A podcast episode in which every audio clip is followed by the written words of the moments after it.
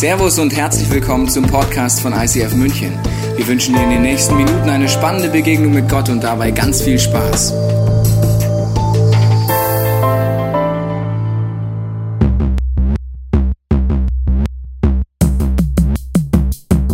Mach was du willst, finde dein Glück, es geht um dich. Hat er nicht gesagt, Du bestimmst, wem du vergibst, mach wie du denkst. Hat er nicht Am gesagt, Ende zählt nur was du tust. Du bekommst, was du verdienst. Es wird keine schlechten Tage geben, immer Sonne, niemals Regen, immer easy, alles peasy. Es tut mir leid, das hat er nie gesagt. Nie gesagt, hat er nicht gesagt, nie gesagt, hat er nicht gesagt, nie gesagt. hat er nicht gesagt. Wie genial ist denn dieser Clip bitte? Ich feiere diesen Clip total. Das heißt, wenn du in irgendeiner Art und Weise an diesem Clip beteiligt warst im Technikbereich oder wenn du für unsere Kirche gespendet hast, auch wenn das nur 50 Cent warst, du hast damit dazu beigetragen, dass wir solche Sachen rausknallen können. Und deshalb vielen Dank für alles das, was du tust. Wenn du Interesse daran hast, sowas mal äh, daran mitzuarbeiten, komm unbedingt in die Kirche. Du kannst echte Abenteuer erleben und solche verrückten Sachen rausbringen, die mich zumindest begeistern. Und ich werde das immer wieder feiern. Äh, damit herzlich willkommen heute hier im ICF. Du, äh, du befindest dich mit mir gemeinsam in der äh, aktuellen Serie ähm, Dinge, die Jesus so nie gesagt hat. Und heute geht's weiter mit dem interessanten Thema. Ähm, jeder bekommt, auch du, was du verdienst. Und dieses Denken, das ist ganz tief in dir, in mir, in uns allen verankert. Und ich habe ein Beispiel mitgebracht, eine kleine Story, die ich vor kurzem erlebt habe, um dir zu zeigen, ein bisschen, das, ein bisschen davon steckt tatsächlich in uns. Und zwar war es folgendermaßen, Christina, meine Frau, äh, und ich sind... Ähm, zum Office gefahren, wir haben einen Parkplatz gesucht. Und jetzt war die Situation folgende, wir kommen also in diese Gasse reingefahren, wir stehen da vor uns so ein Bus von der MVG, es geht nicht weiter. Wir hatten Zeit, also sind wir einfach stehen geblieben. Irgendwann äh, lässt der Typ, der, der äh, Fahrer seinen, äh, seine Scheibe runter und blökt mich dann an, warum ich da immer noch stehen würde. Da würde es ja nicht, überhaupt nicht weitergehen. Also denke ich mir, gut, ich fahre einfach mal ein bisschen zurück, ich bleibe entspannt. Christina und ich sind dann noch mal eine Runde gefahren um den Block. Und was ist dann passiert? Wir haben keinen Park Parkplatz gefunden, also stehen wir wieder hinter diesem Typ mit seinem Bus. Der Typ ähm, hat diesmal nichts gesagt. Ich dachte auch, okay, es geht nicht weiter. Und dann sehe ich, wie er rückwärts fährt. Haben mit seinem Bus und dann hat's Boom gemacht, weil er nämlich mit seinem Bus auf einen Hydranten gefahren ist. Sein Fahrzeug war beschädigt und ich, ich gestehe es, habe in meinem Herzen gedacht, hat er sich verdient. Hat er sich verdient? Was macht er mich auch so an? Keine gute Haltung, aber in meinem Herzen, in diesem Moment habe ich das tatsächlich gedacht. Vielleicht kennst du es auch aus anderen Bereichen. Du spendest für die Kirche, du arbeitest für die Kirche und manche Bereiche in deinem Leben, es geht da einfach nicht vorwärts. Wieso bist du immer noch nicht reicher geworden? Wieso bist du immer noch Single? Wieso ist das immer noch nicht? Ich habe mir das doch irgendwo verdient, oder? Ich habe doch mitgearbeitet, ich habe doch gespendet. Kriege ich da nichts dafür? In uns steckt Karma-Denken. Karma kannst du mittlerweile überall, vor allen Dingen auf Social Media verfolgen, auf Instagram, auf Facebook und Co. Hashtag Karma, Instant Karma, irgendwelche lustigen Clips. Aber was steckt denn tatsächlich dahinter? Deshalb bin ich sehr froh, dass heute Christina hier ist und uns in dieses Thema mit hineinnimmt, äh, unter dem Motto Alles Karma oder was? Alles Karma oder was? Ich glaube, genau wie du gerade gesagt hast, Jens, vielen Dank. Wir sind alle total anfällig fürs Karma-Denken. Warum? Weil es macht irgendwie Sinn, oder? Es entspricht unserem Gerechtigkeitsdenken, dass jeder bekommt, was er verdient. Und ich glaube, das ist für uns deswegen so ein Grund, warum wir irgendwie so ein bisschen schon so denken, gell? Jeder bekommt, was er verdient und jeder sollte auf jeden Fall bekommen, was er verdient. Und ich habe mir mal gedacht, habe mich mal so gefragt, woher kommt denn eigentlich das Wort Karma und was steckt so dahinter? Und ich habe äh, herausgefunden, dass Karma aus dem Sanskrit kommt. Sanskrit ist das Altindische und es bedeutet so viel wie wirken oder Tat. Und dahinter äh, versteckt sich eine, ein ganzes Weltbild, nämlich unter anderem im Hinduismus findest du Karma als einen Sammelbegriff für alles, und jetzt wirklich meine ich mit alles, alles, alles, was ein Mensch jemals denkt, sagt oder tut, ist quasi gesammelt sammelt eingezahlt auf sein Karma-Konto. Das heißt, alle guten oder schlechten Taten, die sammelst du laut hinduistischer äh, Lehre in deinem Leben an. Und das Spannende ist jetzt, vielleicht weißt du das, der Hinduismus glaubt nicht daran, dass wir ein Leben haben, sondern dass wir mehrere Leben hintereinander leben. Dass nämlich nach dem Tod deines Körpers deine Seele den Körper verlässt und dann wiedergeboren wird, hineingeboren wird, reinkarniert wird in einen neuen Körper, sei das ein Tier, ein Mensch oder aber auch eine Gottheit. Und wie du wiedergeboren wirst, und da wird jetzt Karma interessant, hängt genau nämlich davon ab, was hast du im Laufe deiner vorherigen Leben und deines jetzigen Lebens auf dein Karma-Konto eingezahlt. Das ist so die, äh, das Weltbild, das Denken, das sich hinter dem Begriff Karma eigentlich versteckt. Und ich finde das ziemlich interessant, weil ich habe mir gedacht, okay, wenn das stimmt, dann hat das doch zwei krasse Konsequenzen. Ich nenne es mal Karma-Konsequenzen. Zum einen hat das die Konsequenz, dass alles, was ich jemals denke, sage oder tue, zahle ich auf mein Konto ein. Und ich habe mir überlegt, was heißt das ganz praktisch? Ganz praktisch heißt das, an den guten Tagen, wo ich zum Beispiel meiner Oma einen Brief schreibe, ja, da zahle ich auf mein Konto ein. Ist nicht schlecht, gibt ein bisschen Kröten.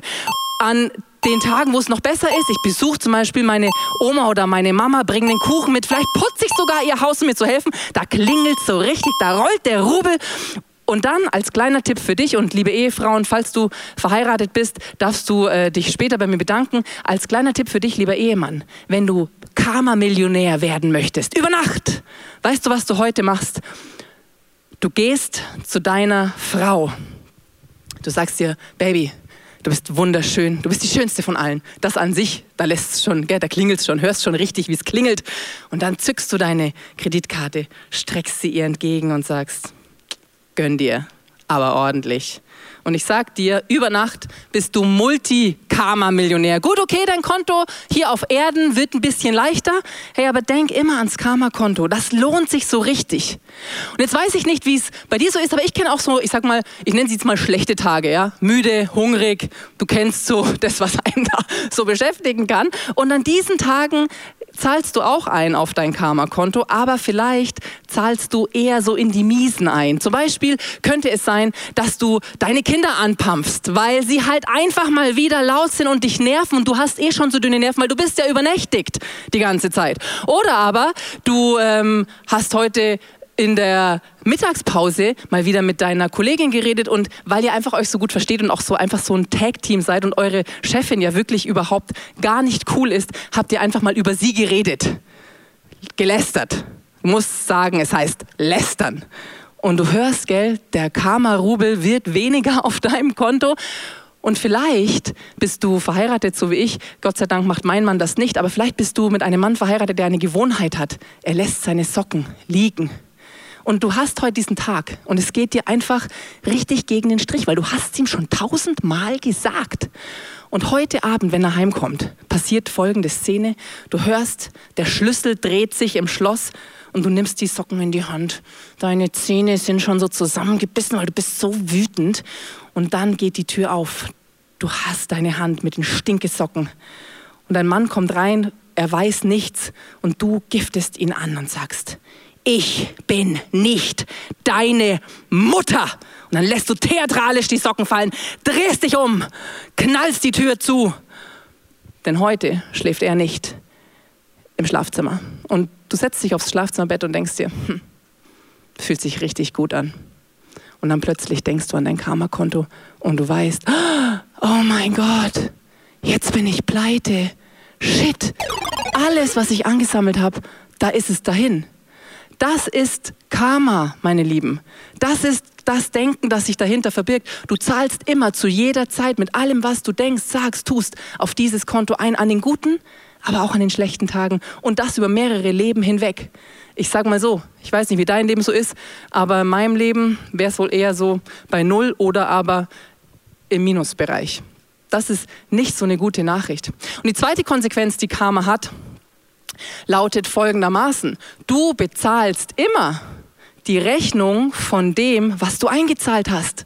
Ich sag's nochmal, du bezahlst immer in deinem jetzigen Leben die Rechnung von dem, was du eingezahlt hast. Das heißt, wenn du heute in deinem Leben Herausforderungen hast, wenn du schwierige Situationen hast, machen wir es konkret, du hast finanzielle Engpässe, du hast vielleicht eine Scheidung, die du gerade hinter dich hast, hinter dich gebracht hast oder wo du mittendrin steckst, die richtig, richtig übel ist. Du hast vielleicht mit einer unheilbaren Krankheit zu rechnen oder dein Kind hat mit einer unheilbaren Krankheit zu tun, zu kämpfen. Oder du kannst keine Kinder bekommen oder, oder, oder, you name it, was auch immer der Kampf ist, den du kämpfst in deinem Leben. Wenn du an Karma glaubst, dann schaut sich, schaut dir Karma ins Gesicht, lächelt dich ein bisschen an und sagst, sagt, was willst du? Du bekommst, was du verdienst. Das ist die Rechnung, die du bezahlst aufgrund deines Karmas. Karma, ich sage euch eins, ist eiskalt. Karma kennt keine Gnade und Karma kennt nicht in irgendeiner Art und Weise Barmherzigkeit oder Mitgefühl. Das ist Reinkarnation und das ist Karma, das ist das Weltbild vom Hinduismus. Und deswegen wundert es mich nicht, dass das größte Ziel des Hinduismus ist, aus diesem Rad des immer mehr Karma-Coins sammelns, aus diesem Hamsterrad der Reinkarnation auszusteigen. Das ist das größte Ziel des Hinduismus. Und der Hinduismus bietet dir unterschiedliche Wege, wie du auf diesem, aus diesem Rad rauskommen kannst. Du kannst über den Weg des Wissens gehen. Das heißt, durch Erkenntnis, durch Weisheit erlangen, kannst du raus aus diesem Rad. Du kannst über den Weg der Taten gehen, also durch, durch Nächstenliebe Taten, durch selbstlose Dienste am anderen kannst du dir Karma-Coins äh, verdienen über mehrere Leben hinweg und rauskommen aus dem Rad oder durch den Weg der Gottesliebe, also dass du dein ganzes Leben hingibst an, ähm, an einen Gott und für ihn einfach dein Leben lieb, lebst. Das, da kannst du dir diese Punkte verdienen und rauskommen aus dem Rad. Und es gibt noch andere Möglichkeiten über Meditation, über Yoga, sein, seinen Geist zu trainieren und ähm, quasi dadurch äh, rauszusteigen aus diesem Kreislauf. Das sind, das sind die Wege, die der Hinduismus dir anbietet. Und das Problem ist, dass sie alle damit zu tun haben, dass du aus deiner Kraft Karma-Coins sammelst und dass du in deinem Hamsterrad drin bleibst, weil du willst da raus. Du willst nicht von neuem geboren werden und wieder diesen Weg des ewigen Leidens und Werdens und Sterbens und so weiter gehen. Für mich persönlich klingt das nicht so nach einer guten Nachricht. Deswegen habe ich mich gefragt, vielleicht auch weil ich ein bisschen faul bin, gibt es denn auch irgendwie eine andere Lösung? Gibt es einen anderen Weg? Gibt es irgendwie etwas, ein Angebot, das für mich nach einer guten Nachricht klingt. Und ich habe einfach mal in der Bibel nachgeschaut, weil das ist das, was ich gerne mache, wenn ich mich mit solchen Fragen beschäftige, des Lebens und des Glaubens. Und in der Bibel habe ich äh, zwei für mich gute Nachrichten gefunden, wie ich finde, und ich will sie gerne mit dir teilen. Zum einen habe ich die gute Nachricht gefunden, auch die Bibel glaubt an die Wiedergeburt. Das ist interessant. Zwar ein ganz anderes Konzept als Reinkarnation, aber die Bibel spricht von einer Wiedergeburt. Und du kannst es lesen im Johannesevangelium. Da sagt Jesus einmal Folgendes. Ein Mensch kann immer nur menschliches Leben hervorbringen. Wer aber durch Gottes Geist geboren wird, bekommt neues Leben. Wundere dich deshalb nicht, dass ich dir gesagt habe, ihr müsst neu geboren werden. Das ist doch krass. Jesus selbst sagt, ja, es gibt so etwas wie von neuem geboren werden, von oben her geboren werden, aus meinem Geist heraus geboren werden. Und dieses von neuem geboren werden erwartet dich nicht in irgendeinem Leben, sondern im Hier und Jetzt und heute kannst du von neuem geboren werden und du musst sogar von neuem geboren werden, wenn du das Leben möchtest, das ich dir anbiete. Und wie das geht, sagt dir Jesus auch, sagt dir die Bibel auch. Es heißt, es heißt nämlich ganz klar, was, was, was das Ziel ist, ist oder was, was der Weg dahin ist, ist nicht, du sammelst Karma-Coins, sondern du glaubst in deinem Herzen, du bekennst mit deinem Mund, dass Jesus Christus der Herr ist, da kannst du es auch noch mal lesen, und du glaubst in deinem Herzen, dass Gott ihn von den Toten auferweckt hat. Und dann wirst du gerettet. Dann kannst du raus aus diesem Rad der Reinkarnation, aus diesem Rad und diesem Fluch des Karmas. Das ist der Weg, den Jesus dir ähm, anbietet. Und tatsächlich, und das ist die zweite gute Nachricht, tatsächlich spricht auch die Bibel ganz klar von einem Weg, der da rausführt. Und die Bibel spricht nicht von einem Weg äh, ohne Namen, sondern die Bibel nennt den Weg, den Namen dieses Weges ganz eindeutig, nämlich Jesus. Weil Jesus sagt mal von sich selbst, ich bin der Weg, ich bin die Wahrheit und ich bin das Leben. Keiner kommt zum Vater denn durch mich. Und das finde ich so spannend. Weißt du warum? Weil es heißt nicht, hey, ich bin der Boss, alles andere ist nichts. Mein Glaubenssystem ist übrigens das einzig wahre, alles andere ist Shit. Ich glaube nicht, dass es hier darum geht, dass Jesus irgendwelche Glaubenssysteme, Weltanschauungen oder Religionen disst. Ich glaube, was Jesus sagt ist, ich bin der Weg und ich habe ein Ziel für dich. Und wenn du meinem Weg folgst, kommst du über meinen Weg beim Vater an. Das Ziel von mir ist, ich bringe dich zum Vater. Ich zeige dir die Wahrheit darüber, wer Gott ist. Ich zeige dir die Wahrheit darüber, wer du bist, nämlich ein Kind Gottes. Und ich zeige dir, wie es aussieht, als Kind und als Tochter Gottes zu leben. Das ist das Angebot, das Jesus dir macht. Das ist das, was seine Form ist von Erlösung. Weil du musst eins wissen, jede Religion, auch der Hinduismus hat ein Ziel. Und das Ziel des Hinduismus ist tatsächlich Erlösung. Moksha nennen sie es im Sanskrit. Erlösung heißt beim Hinduismus, dass ich raus bin aus diesem Rad und dass ich eins werde, meine Seele nicht wiedergeboren wird in einen, in einen physischen Körper, sondern dass meine Seele aufgeht in der Weltenseele, Brahman heißt es, in einer Universalseele, eine transzendentale Kraft. Das ist das Ziel vom, das ist das, die Form von Erlösung im Hinduismus. Und das heißt für dich, wenn du diesem Weg folgst, sagt es über deine Seele aus, du bist eine transzendentale Kraft. Der Weg, den Jesus dir anbietet, ist anders. Jesus spricht auch von Erlösung. Und er sagt, aber ich bin dein Erlöser. Und ich löse dich raus aus dem Rad des Karma, aus dem Rad der Reinkarnation. Und ich zeige dir, wer du bist, nämlich nicht eine transzendentale Kraft, sondern ich zeige dir, wie es aussieht, als Einheit in Einheit mit deinem Vater zu leben und dadurch wirst du, dadurch bist du definiert als Kind Gottes. Ich zeige dir den Weg zurück zu Hause, nach Hause zum Herzen des Vaters. Das ist das Angebot, das Jesus dir macht und darin unterscheidet er sich von allen anderen Religionen, weil du es dir nicht verdienen kannst, nicht verdienen musst, aber auch nicht verdienen kannst, sondern weil er es dir schenkt, weil er dir dieses Angebot der Erlösung macht. Und das finde ich eigentlich wirklich eine gute Nachricht. Nicht eigentlich, ich finde es eine wunderschöne Nachricht. Ich finde es eine entlastende Nachricht. Und eine Person in der Bibel, die diese Nachricht ganz hautnah erlebt hat, die stellt dir jetzt der Chris vor. Yes, eine Person, die genau das erlebt hat, die finden wir am Kreuz. Und zwar in der Situation, Jesus hängt am Kreuz, rechts und links neben ihm zwei Schwerverbrecher. Und wir lesen dann in Lukas 23 folgendes. Dort heißt es, auch einer der Verbrecher, der mit ihm gekreuzigt worden war, er lästerte über Jesus. Bist du denn nicht der Christus, der versprochene Retter? Dann hilf dir doch selbst und hilf uns. Aber der am anderen Kreuz, der auf der anderen Seite von Jesus, wies ihn zurecht und sagte, hey, du bist genauso zu Tode verurteilt worden wie dieser Mann. Fürchtest du nicht einmal Gott jetzt? Wir werden hier zu Recht bestraft. Wir bekommen genau das, was wir verdient haben. Wir haben hier zwei Verbrecher am, am, Kreuz, zwei Schwerverbrecher. Das sind nicht zwei, zwei Leute, die einem Jungen einen Lolli geklaut haben oder so, gell? Das sind Schwerverbrecher. Die haben richtig was verbrochen, dass sie die, die härteste Bestrafung mitkriegen, die es im Römischen Reich überhaupt nur gibt. Und die hängen hier am Kreuz. Und der eine, der nutzt, seine letzten Atemzüge, um je, über Jesus abzulästern. Er disst Jesus richtig hart. Und der andere, der kommt plötzlich zur Besinnung. Er merkt, boah krass, ich bekomme hier ja wirklich genau das, was ich verdiene ich habe den Tod verdient und deshalb hänge ich heute hier. Und was wir hier erleben, ist nicht das Prinzip von Karma, sondern was wir hier sehen, ist das Prinzip von Saat und Ernte. Deine Handlungen haben Konsequenzen in deinem Leben. Im Guten wie im Schlechten. Für dich und für die Menschen um dich herum. Genau das ist das Prinzip von Saat und Ernte. Und du kannst es auch in Galater 6 nochmal nachlesen und überall quer durch die Bibel. Und dieses Prinzip merken wir richtig hart in dem, was Paulus schreibt in Römer 6, Vers 23. Dort heißt es nämlich folgendes. Denn der Lohn oder der Sold der Sünde ist der Tod. Die letzte Konsequenz von, von, von meiner Sünde ist der Tod. Die Gabe Gottes aber, die dir uns schenkt, ist das ewige Leben in Jesus Christus, unserem Herrn. An einer anderen Stelle sagt Paulus, äh, drei Kapitel vorher, denn alle haben gesündigt. Wir alle, jeder einzelne von uns hat gesündigt und damit den, den, den Tod verdient. Wir haben die Herrlichkeit Gottes verfehlt. Das heißt, du und ich, wir sitzen eigentlich alle genau im selben Boot. Wir, wir haben den Willen Gottes verfehlt und, und, und wir, wir, wir stehen hier genau in derselben Situation, dass wir gesündigt haben. Und vielleicht merkst du es nicht wie dieser Schwerverbrecher, der am Kreuz hängt und wirklich physisch den Tod erleidet. Aber was du kennst, ist zum Beispiel in deinen Beziehungen, dass wenn das Sünde reinkommt, du merkst, wie Dinge absterben. Zum Beispiel, wenn, wenn Lieblosigkeit in deine Ehe reinkommt, wenn du plötzlich nicht mehr freundlich und geduldig bist mit deinen Freunden, mit deiner Familie. Du merkst es, wenn, wenn, wenn Untreue reinkommt in deine Beziehung Plötzlich zerbröseln vor deinen Augen deine Beziehungen. Kennst du das?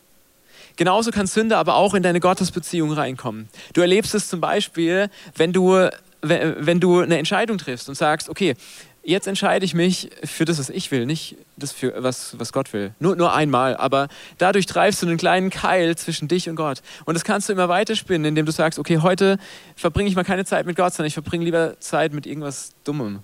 Und, und du merkst einfach, du, du entfernst dich dadurch innerlich immer weiter von Jesus. Und irgendwann bist du an einem Punkt, vielleicht lebst du noch deine geistlichen Routinen, aber innerlich sind diese Routinen tot und du erlebst da drin gar nicht mehr Gott. Jesus begegnet dir gar nicht mehr da drin. Und im Endeffekt merken wir, wie wir alle, wie du und ich, am Kreuz hängen. Wie wir alle genau dasselbe erleben. Und im Endeffekt sind wir wie dieser Verbrecher am Kreuz. Und der Verbrecher am Kreuz, der schaut rüber zu Jesus und er sagt in Lukas 23 folgendes. Da steht, der hier aber, Jesus, der hier aber ist unschuldig. Er hat gar nichts Böses getan. Was dieser Verbrecher hier checkt, ist, ja, ich bekomme, was ich verdient habe. Aber Jesus, Jesus bekommt nicht das, was er verdient. Jesus ist unschuldig. Jesus bekommt nicht, was er verdient. Ihm fällt es wie Schupfen von den Augen. Jesus bekommt, was du verdienst.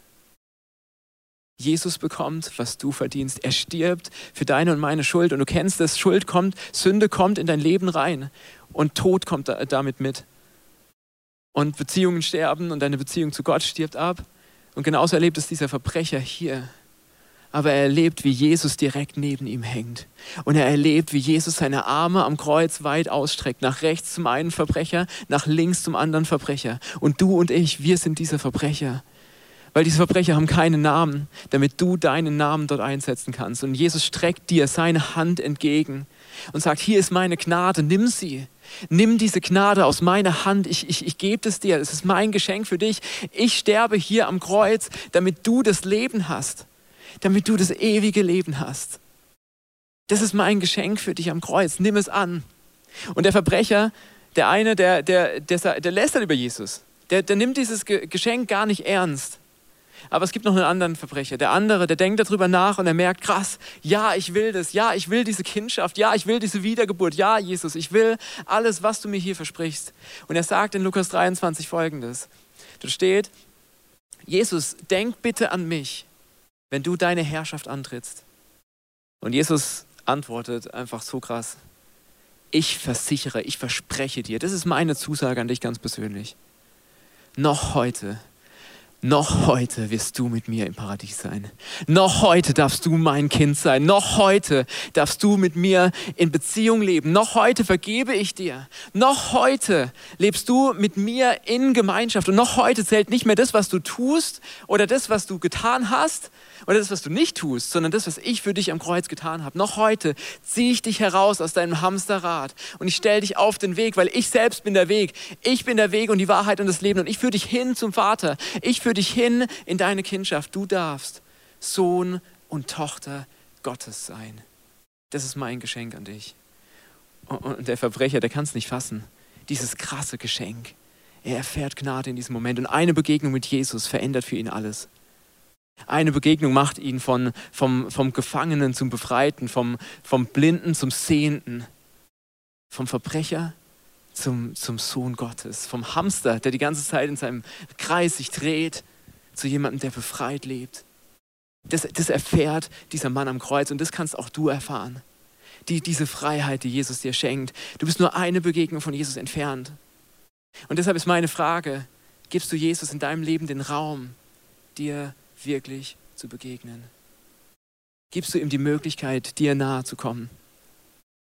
Und vielleicht denkst du dir, Gnade und Kreuz, das habe ich alles schon gehört, das kenne ich doch schon. Und vielleicht denkst du dir, wie ich nach meinem Theologiestudium, ja, ich meine, ich lese doch schon die ganze Zeit die Bibel und ich, und ich kenne das doch alles schon. Ich war doch schon immer im Gottesdienst und, und habe das schon gehört. Ich kenne diese Predigt schon 10.000 Mal. Und du denkst dir so, ja, Gnade, das, das kenne ich doch schon, das habe ich doch schon gehört. Das ist doch nichts Neues für mich.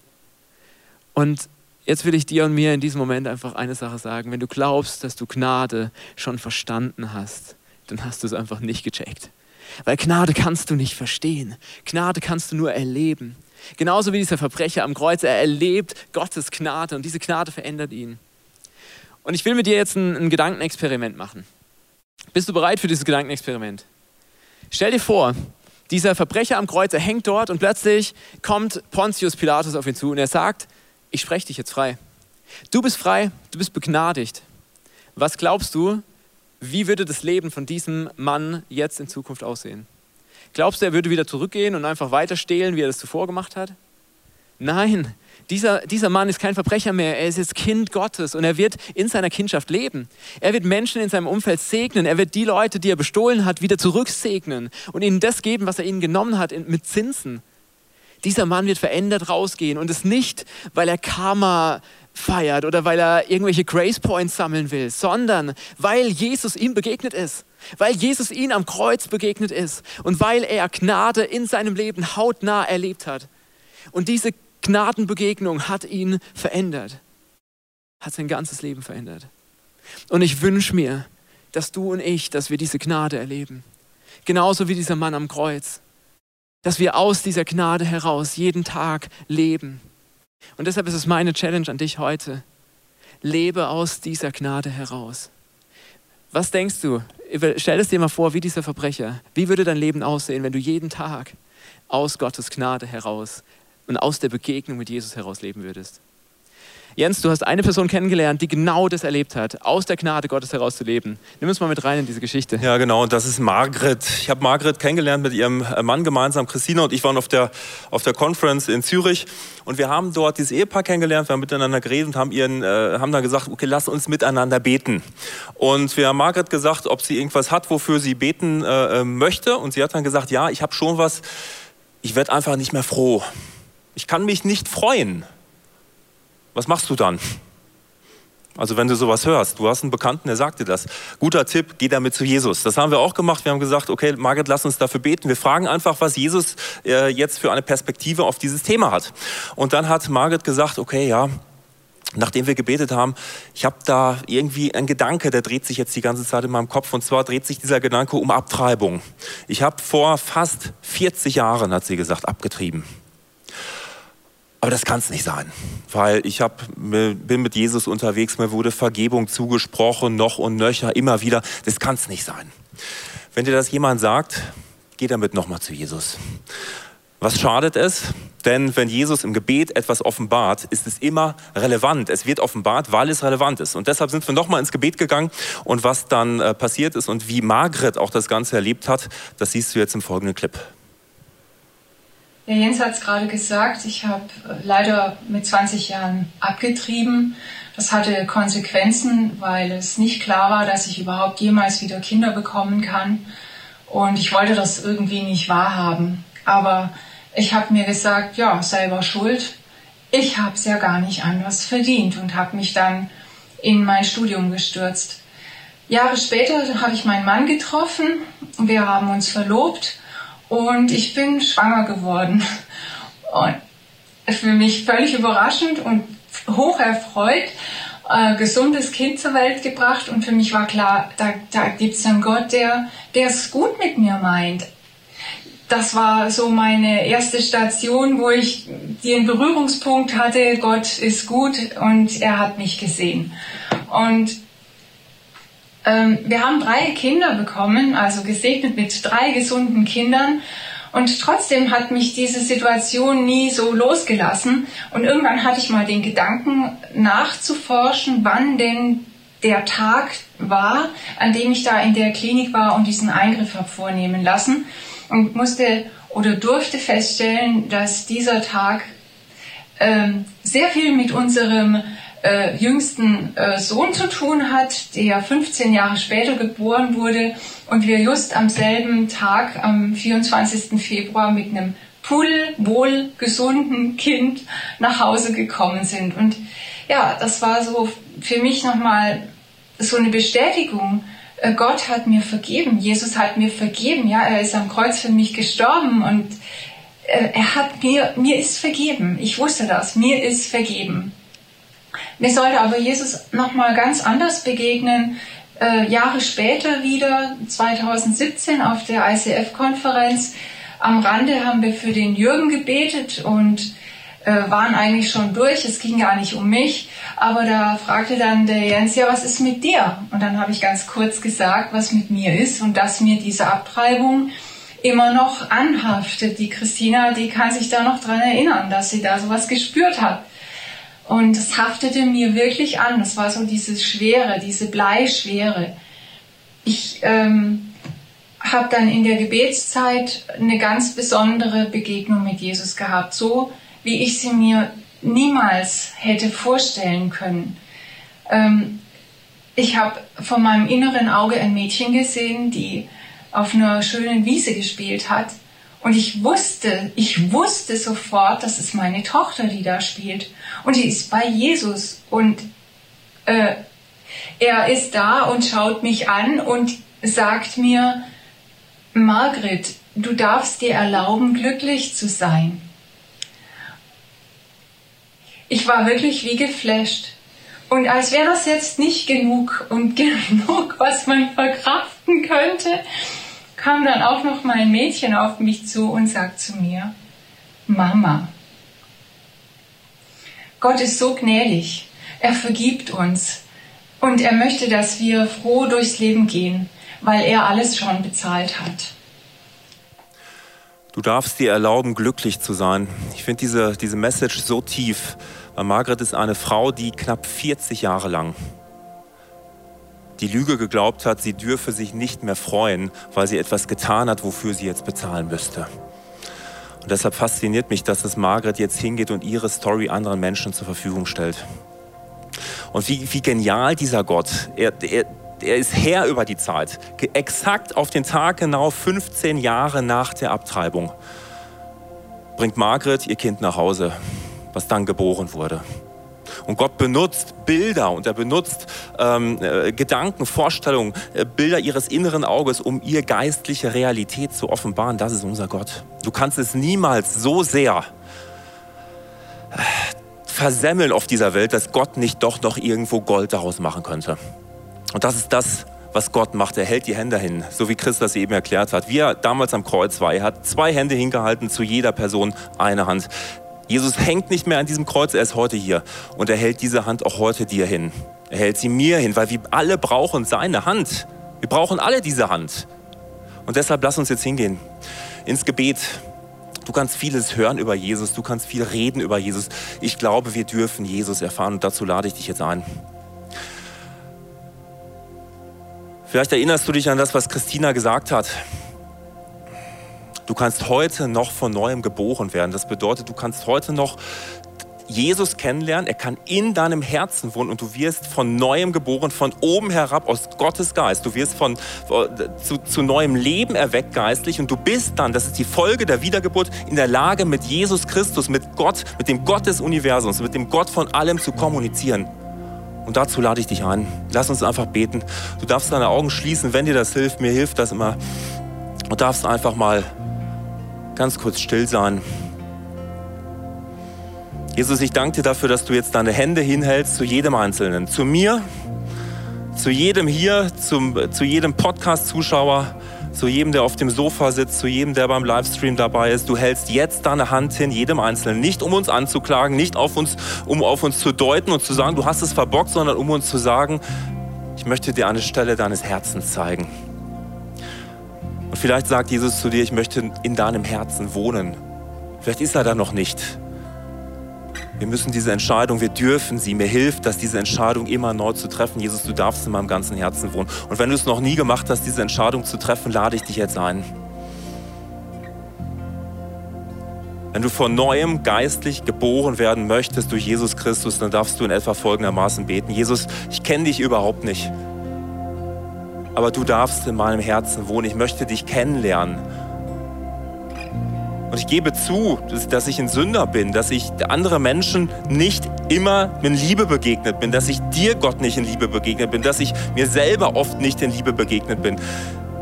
Ich räume das alles ein. Ich danke dir dafür, dass du dafür für mich am Kreuz gestorben bist. Und ich, ich lade dich ein, Jesus, wohne jetzt in meinem Herzen. Wenn du das jetzt betest, dann kommt Jesus Christus in dein Herz. Der Heilige Geist, er wohnt in dir. Er nimmt Raum in dir und du wirst von neuem geboren. Und deshalb hör jetzt einfach hin, sei wachsam. Denn Jesus möchte dir jetzt begegnen, jetzt in diesem Moment. Jesus, was ist es, was du jetzt jedem Einzelnen, egal wo er ist, jetzt in diesem Moment aufs Herz legt?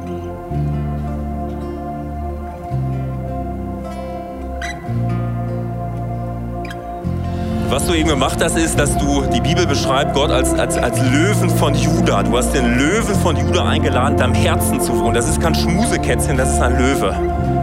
Das ist der, der, der, der, der allmächtige Gott. Und es wird Zeit, dass wir diesen allmächtigen Gott, diesen Löwen, auf unsere geistlichen Feinde loslassen. Und dieser geistliche, geistliche Feinde sind unter anderem Lügen, die dir einreden wollen, du hast es nicht verdient. Wegen den Dingen, die du getan hast, weil du andere Menschen schlecht behandelt hast, weil du sie gemobbt hast, weil du einfach mal schlecht drauf warst, weil du vielleicht abgetrieben hast, weil du dich gegen Leben entschieden hast, weil du andere Menschen geraten hast, dass sie sich gegen Leben entscheiden, weil du vielleicht ganz andere Sachen gemacht hast, weil andere Menschen auf dir rumgetrampelt sind, hast du die Lüge geglaubt, du hast es nicht besser verdient. Und jetzt ist es Zeit, diesen Löwe von Judah, den Gott des Universums, auf deine geistlichen Feinde, diese Lügen loszulassen. Und das machen wir jetzt. Und Jesus, ich, ich bete darum, dass du uns diese Lügen offenbarst, die wir glauben, über das, was wir verdient haben oder auch das, was wir nicht verdient haben. Und ich bete jetzt auch gerade für die, die denken, ich habe es verdient, nicht mehr froh zu sein. Ich habe es verdient, leisten zu müssen in diesem Hamsterrad. Und Jesus, ich, ich breche jetzt in deinem Namen jede Lüge, die uns sagen will, wir hätten es nicht verdient, wir müssten schuften und wir dürfen nicht glücklich sein, wir dürfen nicht freudig sein. Und ich breche auch die Lüge über unserem Leben, dass du uns nicht gebrauchen kannst, Jesus. Genauso wie die Margit. Ich, ich bete, dass ganz viele Margrits jetzt aufstehen, die sagen, meine Story, wo ich 40 Jahre lang im, im Knast war, im Kerker saß, in meinem inneren Kerker, meine Story soll andere Menschen jetzt dienen, Jesus. Ich bete um Berufungsmomente jetzt vor jedem Bildschirm, in, wo auch immer wir sitzen, dass wir Berufungsmomente haben und spüren, wir werden gebraucht in deinem Reich, egal wie unsere Story ist, egal wie welche Story unser Leben geschrieben hat, wir werden gebraucht und ich segne dich jetzt damit mit Gottes Kindschaft. Du bist ein Kind Gottes, du bist eine Tochter Gottes, du bist ein Sohn Gottes und du bist berufen, an Gottes Tisch zu sitzen, auf seinem Schoß zu sitzen. Und du bist berufen, über deinen geistlichen Feinden zu stehen. Sie sind vernichtet und sie sind in der Tonne. Und Jesus Christus steht über ihnen und er hält sie von dir fern. Amen. Wir hoffen, dass dir diese Predigt weitergeholfen hat. Wenn du Fragen hast, kannst du gerne an info at icf-moenchen.de mailen und weitere Informationen findest du auf unserer Homepage unter www.icf-moenchen.de.